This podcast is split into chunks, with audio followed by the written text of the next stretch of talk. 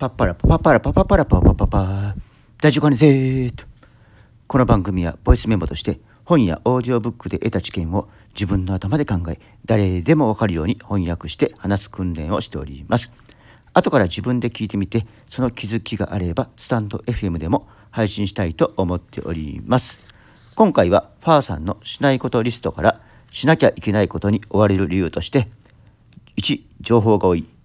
2その方が儲かるからなど考えられるがそのほとんどは本当は別にしなくてもいいことだったりします。この本を読んでそれは本当に自分に必要なのかを考える訓練をするためにおすすめします。自分なりの価値観自分のペースを把握することが大事です。各章は所有しないリスト努力しないリスト自分のせいにしないリスト期待しないリストで構成されております。現代社会に生きる我々は昔に比べ流通情報量がかなり大きくなりすぎたにもかかわらず情報を消費する能力はあまり進化しておりません。